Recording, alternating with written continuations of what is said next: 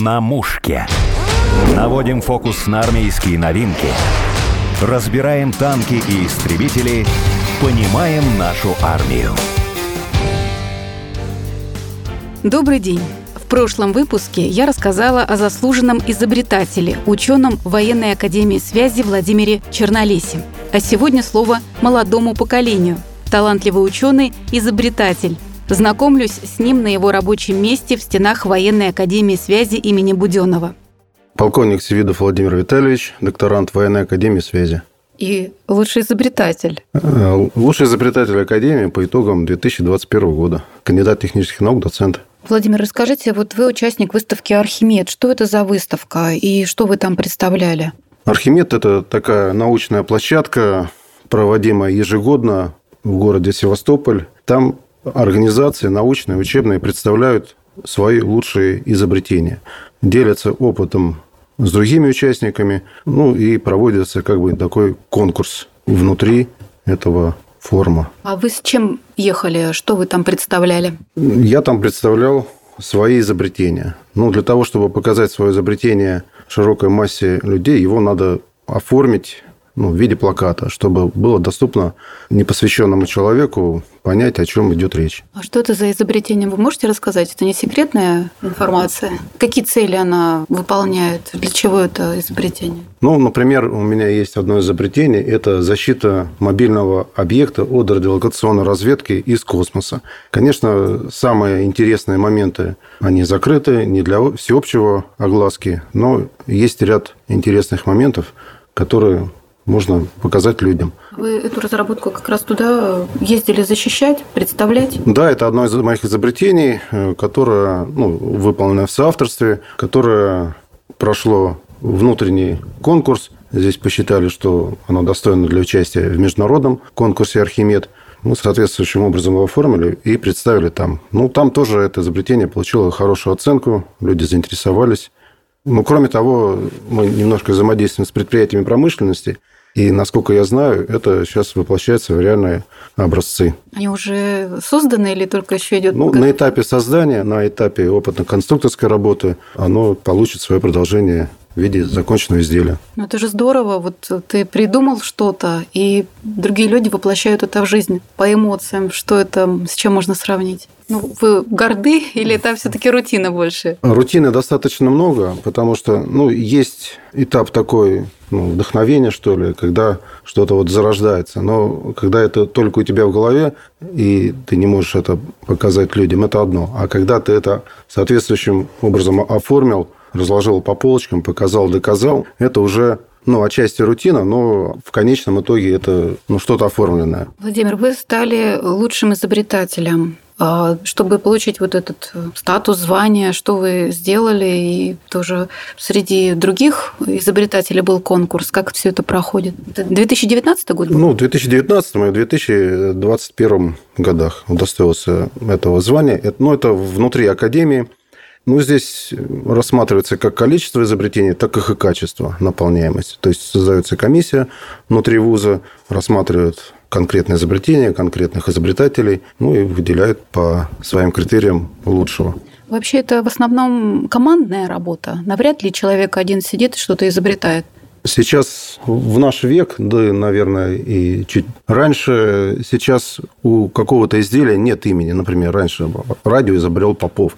Сейчас невозможно сложную информационно-техническую систему создать одному человеку. Конечно, это должна быть команда. Команда единомышленников, которая работает сообща, вносит свои идеи. Ну, там по статусам могут быть распределены. Кто-то есть двигатель заводила, кто-то там должен быть скептик, который отсекает ненужные направления. Ну, то есть это такая командная работа, которая требует напряженного умственного труда большого коллектива. В перечне авторов увидела фамилию Севидова. Это ваша родственница? Это моя супруга. Она у меня тоже военнослужащая, связист, офицер, старший лейтенант. Ну и тоже немножечко приобщается к научной деятельности. Вы ее приобщаете, или она сама у нее такое, как желание и чувство, что она может, хочет? И может, и хочет, ну и немножечко ей там помогаю с методической точки зрения. Можно поинтересоваться, вы познакомились в академии или раньше, как вы друг друга встретили? Мы познакомились в войсках, когда я служил. Это была Чечня. населенный пункт Шали. Вот, мы вместе проходили службу. Я начальник службы электронной борьбы мотострелковой бригады. Она механик, радиотелеграфист узла связи. Ну вот, тихонечко познакомились. У вас такой семейный тандем. Ну, можно так сказать. А вы сами из какого города, откуда родом? А, небольшой город, город Мичуринск в Тамбовской области. А что заканчивали? Я заканчивал Воронежский институт радиоэлектроники. Сейчас этот вуз объединен с более большим учебным заведением. Это ВУНС ВВС ВВА, Военно-воздушная академия имени Жуковского и Гагарина. Вот, это факультет сейчас радиоэлектронной борьбы. Всегда интересно узнать, почему человек сделал тот или иной выбор. На вас кто-то повлиял или вы осознанно эту профессию выбрали? Ну, наверное, у меня появилось это желание стать военным. Когда я увидел слова радиоэлектроника, меня это очень сильно заинтересовало. Вот. Но, конечно же, я мало представлял, когда в последующей учебе, службе, деятельности, ну, маленькая корреляция с тем, что я думал и что на самом деле. Больше в лучшую сторону. То есть мне понравилось. И это стало частью моей жизни. В вашей семье еще кто-то есть военный, помимо супруги? У меня брат служит в военно-медицинской академии. Офицер, подполковник медицинской службы. А родители? Родители рабочие, отец машинист электропоезда, но сейчас уже на пенсии. То есть вы родоначальник военных традиций, если у вас, я все про семью говорю, что вы с женой. Вообще, может быть, э, как бы родоначальником, насколько я знаю, это вот мои дедушки. Дедушка по маминой линии офицер, прошел всю войну, капитан запаса, служил и после Великой Отечественной войны. Дедушка по папе, он рядовым воевал, тоже прошел всю войну. Мы только что разговаривали с заслуженным изобретателем Владимиром Чернолесом. Он говорил о том, что нужно быть любопытным, чтобы делать какие-то изобретения, то есть не быть ну, равнодушным что бы вы сказали по поводу того, как стать изобретателем, или уже если ты изобретатель, то быть хорошим, результативным? Ну, я думаю, что общего такого как бы рецепта нет. Конечно, изобретатель должен быть любопытным. Но мне кажется, нельзя так стать любопытным, а потом стать изобретателем. То есть это такое качество, которое присуще.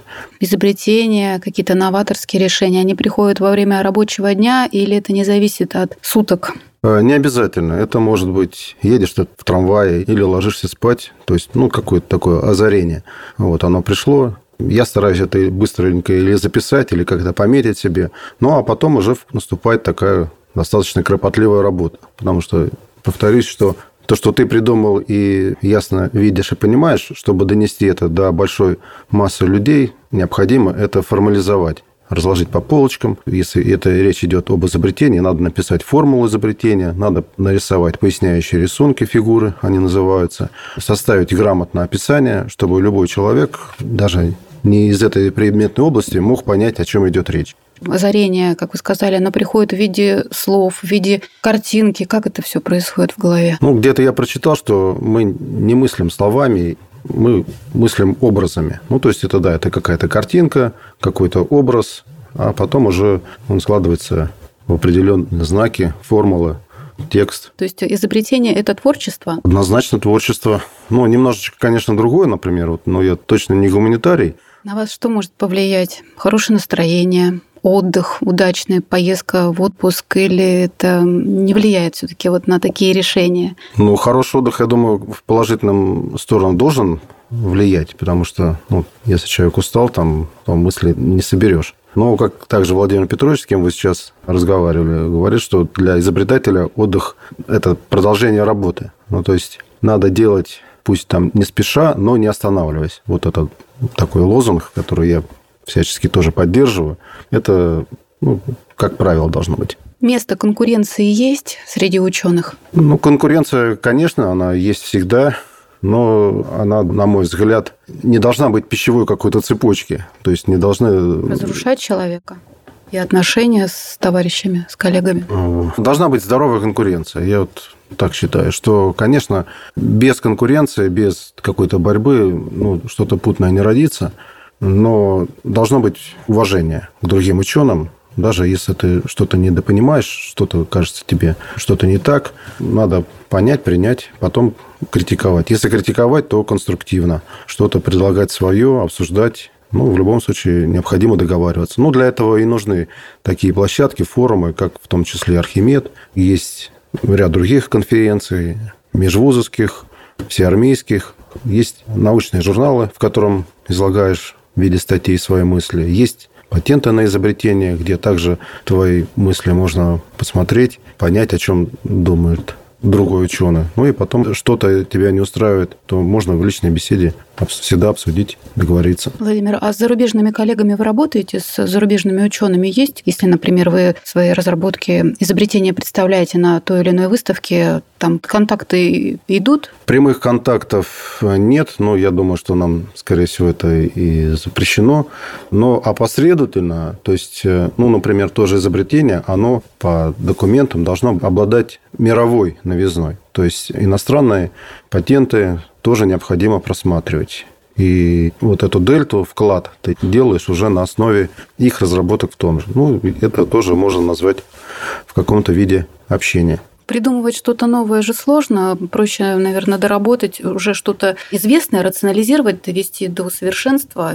Или это разные вещи, их нельзя как-то сравнивать? Я думаю, не то, что сложно, а невозможно. Ну, и даже вот те же патенты, невозможно придумать сейчас что-то уже новое. То есть надо взять что-то за прототип и его улучшить. Все самое простое уже придумали до нас давным-давно. Если взять там Леонардо да Винчи, он там вертолет придумывал, и танк. То есть э, невозможно что-то новое прям ну, вообще придумать. Необходимо взять в качестве прототипа что-то и привнести в него частичку творчества, частичку своего. Место наставничеству есть? Есть у вас старший учитель, коллега, с кем вы советуетесь, мнению кому вы доверяете? Конечно, есть. У нас в Академии большой творческий коллектив докторов технических наук, докторов военных наук. И присутствует уважение к молодым ученым, к которым я себя отношу. И в любой момент я могу посоветоваться, спросить, обсудить какие-то интересные вещи. Ну и кроме того, вот Владимира Петровича Чернолеса я считаю своим наставником по изобретениям. С ним я начинал писать свое первое изобретение. Это был почти год, я его писал.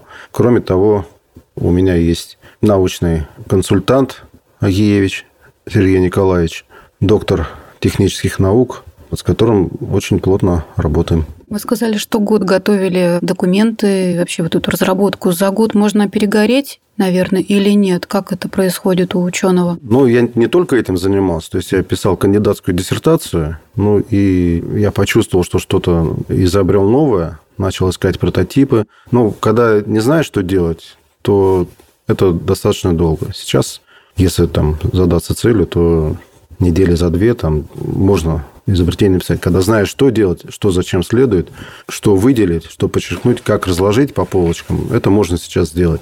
А первое изобретение, да, это вот год. Это вот с Владимиром Петровичем работали. Я, ну, то есть я не только изобретение сделал, а я ну, понял эту всю кухню, как это все делается, что зачем следует, как написать формулу, как написать поясняющие рисунки, вот как разложить свои мысли по полочкам так, чтобы они были понятны другим людям. То есть одновременно можно работать не только над одним э, изобретением, но и параллельно что-то еще продумывать, доделывать. Ну, изобретение – это законченный такой объект, который послужил, но в моей диссертации это часть научного результата. Да, это параллельно я писал статьи, параллельно работал над диссертацией, параллельно учился. У вас средний возраст коллектива ученых сколько? Ну, у нас специфика. У нас военно-учебное заведение, ну и военнослужащие, да, достаточно молодой возраст, но кроме того у нас есть военнослужащие запасы в основном, вот, которые доктора военных наук. Посчитать, наверное, сложно, но, наверное, от 35 до 80 лет. То есть разброс достаточно большой по возрасту. А вы можете рассказать, над чем работаете сейчас? Может быть, в общих чертах? Ну, специфика моей кафедры – это кафедра электронной борьбы. Мы боремся с информационно-техническими системами вероятного противника. Осуществляем радиоподавление элементов систем управления.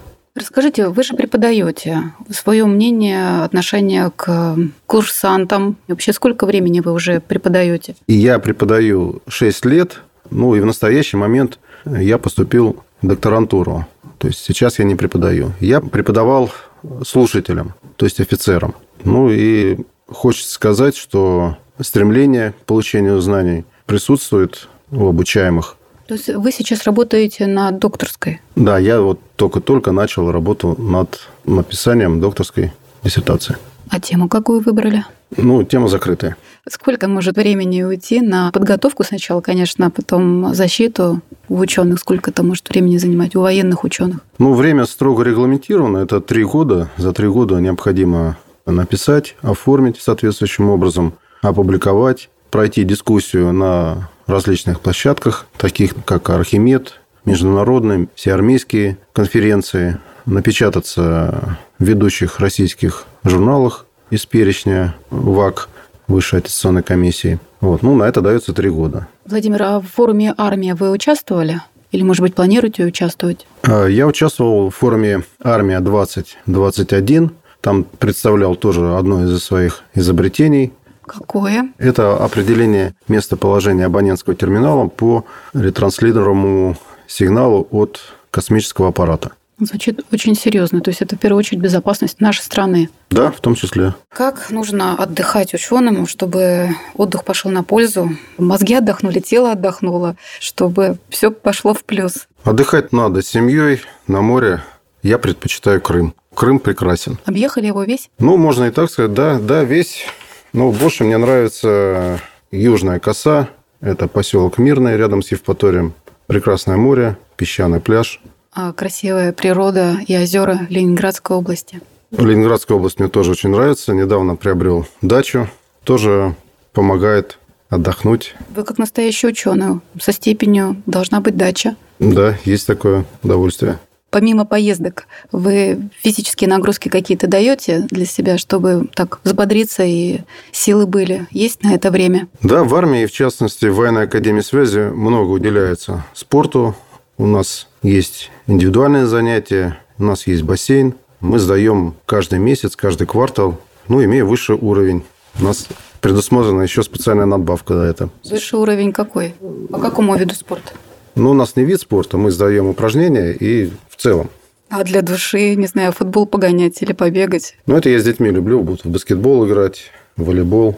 Сколько детям лет? У меня два сына. Старшему 14 лет Александр, младшему Максиму 11. Пока есть в планах, в перспективах, в мечтах у них стать военными. Если это желание продолжится, я, конечно, поддержу. Все зависит от них. Они оба говорят о том, что хотели бы пойти по вашим стопам? Ну, не то, что по моим. У них наклонности и... Другие? Приоритеты, да, может быть, немножечко другие. Вот. Старший больше гуманитарий. Младшему пока нравится математика. Ну, посмотрим дальше. Ну, а старшие в обычной школе учатся или кадет? Нет, в обычной школе, в 517 школе Санкт-Петербурга. Активно занимаются спортом, самбо. Что бы вы пожелали молодым военным ученым, которые только начали свою стезю? Есть какие-то советы? Творческих успехов не останавливаться на достигнутом, ставить перед собой новые горизонты, ну, идти к своей цели. А если будет, допустим, не получаться на каком-то этапе, бывает же, что устаешь или руки опускаются? Терпение и труд, все труд. На самом деле это, можно сказать, коллективный труд. Вот на работе ну, на службе. Рабочий день начинается с общения, с живого общения, с преподавателями кафедры, с профессорами, с начальником кафедры. То есть много идет дискуссий, много обсуждений, особенно в начале дня. Потом необходимо то, что ты обговорил, оформить, ну, чтобы это было законченный какой-то труд, это либо написание статьи, либо это оформление патента на изобретение. Ну и, конечно же, большая часть времени, как правило, это вторая половина дня, уходит на прочитку книг научной, научно-популярной литературы, всевозможных учебников, Соответственно, ну, чтобы был предмет для разговора на следующий день. Ну, примерно так это происходит. Ну, это не скучно. Вот мне, как гуманитарию, кажется, довольно сложно каждый раз читать такую техническую специализированную литературу. Ну, если это предмет твой любимый, это не скучно. И потом идет это все время чередуется с живым общением, с живыми людьми. Где-то даже в спорах, где-то ищешь какие-то неточности, погрешности, ошибки. Где-то ты видишь, что это можно улучшить и улучшаешь это. То есть это творческий, нескучный процесс. В споре может рождаться истина, да? Вот вы сказали, что можете посоветоваться с кем-то из своих коллег. Однозначно. Ну, в споре, в дискуссии рождается истина. Потом эту истину необходимо закрепить продуктах научного труда. Это изобретение, это статьи, это часть монографии, ну и это является составными кирпичиками будущей диссертации. Военному ученому нужно знать иностранные языки? Да, конечно, даже вот при сдаче кандидатского минимума сдается иностранный язык. Ну, раньше, как говорили, что иностранный язык – это как удочка, с помощью которой ты можешь сделать большой улов, ну, имеется в виду в научном плане, можешь черпать идеи иностранных авторов. Вы читаете иностранную литературу? Ну, наверное, специализированную? Да, у меня есть ряд книг, ряд источников иностранных, которыми пользуюсь, в том числе и иностранными источниками необходимо пользоваться при написании изобретений, потому что каждое изобретение должно обладать мировой новизной. То есть, если иностранный автор где-нибудь там в Америке или в Китае это изобрел и соответствующим образом оформил, а ты это повторил, то ну, такая заявка не пройдет. А для души что читаете? Какого плана литературы? Мне кажется, что должны любить фантастику или детективы. Ну, мне нравится фантастика, особенно если вот связана с космосом. Ну, и литература, и фильмы. Ну, например, фильм «Интерстеллар», Владимир, вы работаете по нормированному графику, там, условно, с 9 до 6, или как у вас строится рабочий день? Ну, вообще, как у военнослужащего, безусловно, у нас нормированный рабочий день, и у нас учебный день, то есть суббота у нас полдня рабочая. Но, как правило, когда там или приходят озарения, там новые идеи, сложно контролировать время и вовремя остановиться. И бывает такое, что ну, засиживаешься допоздна. Кроме того, мой научный консультант, он работает на предприятии промышленности, и где та теория, теоретические положения, которыми я занимаюсь, оно выливается в практику. И какое-то время я провожу и там. То есть на реальном оборудовании проверяю свои идеи, как они работают вживую. То есть это невозможно представить вас сидящим круглые сутки около компьютера. Это всегда что-то другое может быть. Ну, написание диссертации предполагает, конечно, большая часть времени. Это и за компьютером, и за литературой. Ну и в том числе необходимо прерываться и на практическую составляющую,